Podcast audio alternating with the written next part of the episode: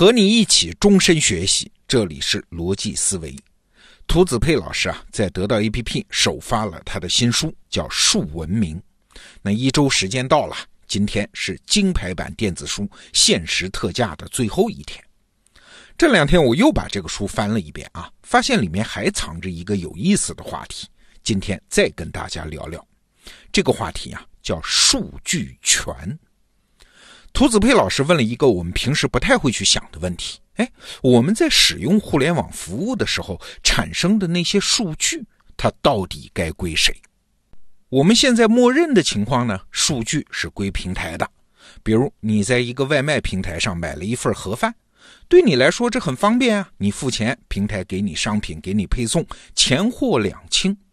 但是除了钱，你还在这个平台上留下了你的数据。啊，包括你的姓名、电话、地址、位置，你喜欢吃什么口味，消费金额是多少等等。那这些网站平台会怎么处理你的数据呢？哎，他们可能会把你的数据和周边区域几百几千人的数据综合在一起，产生各种丰富的维度，去进行解释判断。那经过这些数据的积累，很快这个平台就知道你点外卖的这片区域应该配备多少送餐员，在这儿开什么样的餐馆最赚钱。往长期看，除了快餐盒饭，还能为你提供什么样的商品和服务？你看这些数据对你个人来说用处不大吧？但是当它积累起来多了，维度丰富了，就变得价值连城啊！互联网公司的秘密啊，就在这儿嘛。最常见的就是通过这些数据的分析，精准的推送广告给你。比如说著名的今日头条啊，它就是通过各种数据运营。二零一七年广告收入据说有一百五十亿，二零一八年的目标是要冲击五百亿。你看这是多大的一笔钱啊！但是我们刷今日头条的人，光顾着享受在信息里面冲浪的快感，这一大笔钱可是跟咱们分文关系都没有。其实啊，在互联网界，这不是什么秘密啊。马云就公开说，阿里巴巴不是一家电商公司啊，而是一家数据技术公司。马云还反复告诉大家，未来数据是石油，是黄金。所以，互联网公司其实是在采集石油啊，而不是指着给你送盒饭挣钱啊。很多互联网平台还会反过来给你补贴，哎，就是因为你留下的数据很值钱。说到这儿，你有没有觉得有一件事儿很古怪啊？一边是你，你觉得这数据不值钱；另一边呢是互联网公司，哎，他们可是拿着你的数据赚到了金山银海。这事儿好像有哪点不对头啊？那哪儿不对头呢？我举个例子你就明白了。这个例子也是涂子佩老师在书里说的。当年啊，西班牙殖民者刚开始大航海嘛，到达美洲的时候，就疯狂的掠夺当地的黄金，那真是把印第安人神庙里面的每一块金子、每一粒金粉都给抠走啊！当地的原住民他不能理解这种行为啊，这黄金有啥好呢？不能吃，不能喝，用来制作工具啊、武器啊又太软，顶多当点装饰品。哎，你们西班牙人这么疯狂，到底是为啥呢？你看，这些美洲原住民跟我们今天的状态是不是有点像啊？你觉得黄金不值钱，数据没价值，人家可不这么觉得啊！在他们的世界里，黄金和数据都是价值连城的东西。好，我们再来看看这笔交易的实质：用户享受服务，留下数据，但是在很多互联网公司眼里，用户那可只是他们饲养的数据奶牛啊！所以有句话说得好啊，如果你在免费使用一项服务，那你就不是用户，你就是产品本身。听到这儿，你有可能会说，这有啥呀？这很公平啊！经济学不从来都是这样吗？此之毒药，彼之蜜糖，大家只要心甘情愿，各取所需嘛。我拿到了便宜的商品和服务，互联网公司也拿到了自己想要的数据，这不是公平的交换吗？公平不公平，我们先放到一边啊。问题是这件事儿它是不是可持续的呢？别忘了啊，经济学上还有一个判断，就是从长期来看，各个行业的平均利润率应该是差不多的呀。本质上并不存在暴利行业啊。你有暴利，那其他的资本呢、从业者就进来了嘛，那利润率就会拉低呀。但是奇怪啊，现在一家互联网公司如果做成功了，它的利润率是很高的呀。秘密就在于这数据太值钱了。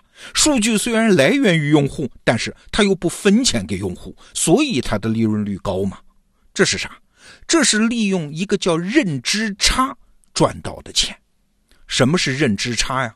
就是一样东西，有人看到了它的价值，而另外一部分人没看到，这中间就有一个套利的空间，这就是认知差。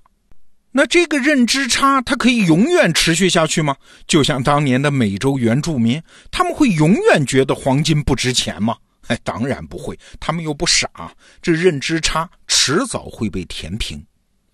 这就像我们家里卖废品呐，你想卖废品嘛？废品呐，有人帮你把垃圾清走，你享受了服务，又没啥损失，那为什么收废品的还要给你钱呢？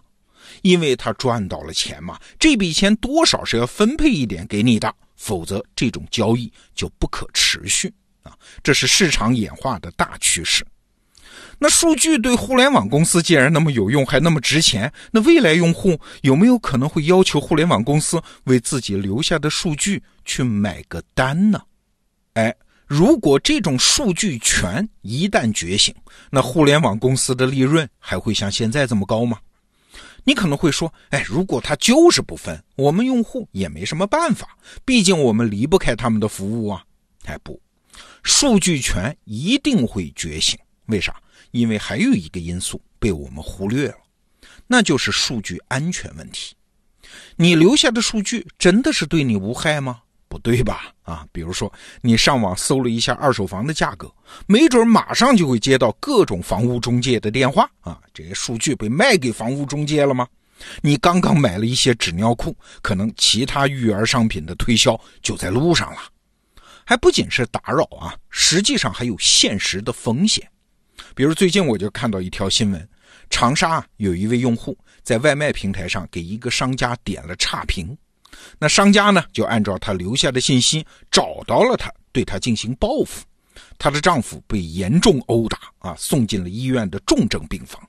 你看，你在网上留下了一条数据尾巴呀，别人可以根据这条尾巴随时的跟踪你、捕获你，甚至是伤害你啊，发生什么都是有可能的。那如果这种危害事件积累多了，成了社会公害。社会压力就必然导致国家立法啊，来阻止互联网公司滥用数据。这不是危言耸听啊，事实上这件事儿今年在欧洲已经发生。二零一八年的五月，欧盟就出台了一项关于数据的立法，叫《通用数据保护条例》。在这个条例中啊，就有被遗忘权这样一项规定。啊，什么意思呢？简单说就是，你登录了一个互联网公司的平台，可以选择不把自己的数据留给他。只要你选择被遗忘，那那些关于你的最核心、最敏感的信息就不会被记录。哎，欧洲人今天这么想了，这么干了，那难保我们明天也会这么想、这么干。只要数据对用户的危害事件发生的多了，那数据权的觉醒是分分钟的事儿啊。那可能就有两个后果等在前面了。第一，要么就是互联网公司的数据生意做不下去了，因为你搜集不到完备的数据嘛。那第二，要么就是他必须掏钱来购买用户的数据啊，他赚的钱越多，用户想要的钱也就越多，这是个水涨船高的过程啊。那不管是哪一种后果啊，互联网公司今天的高利润可能就持续不下去了。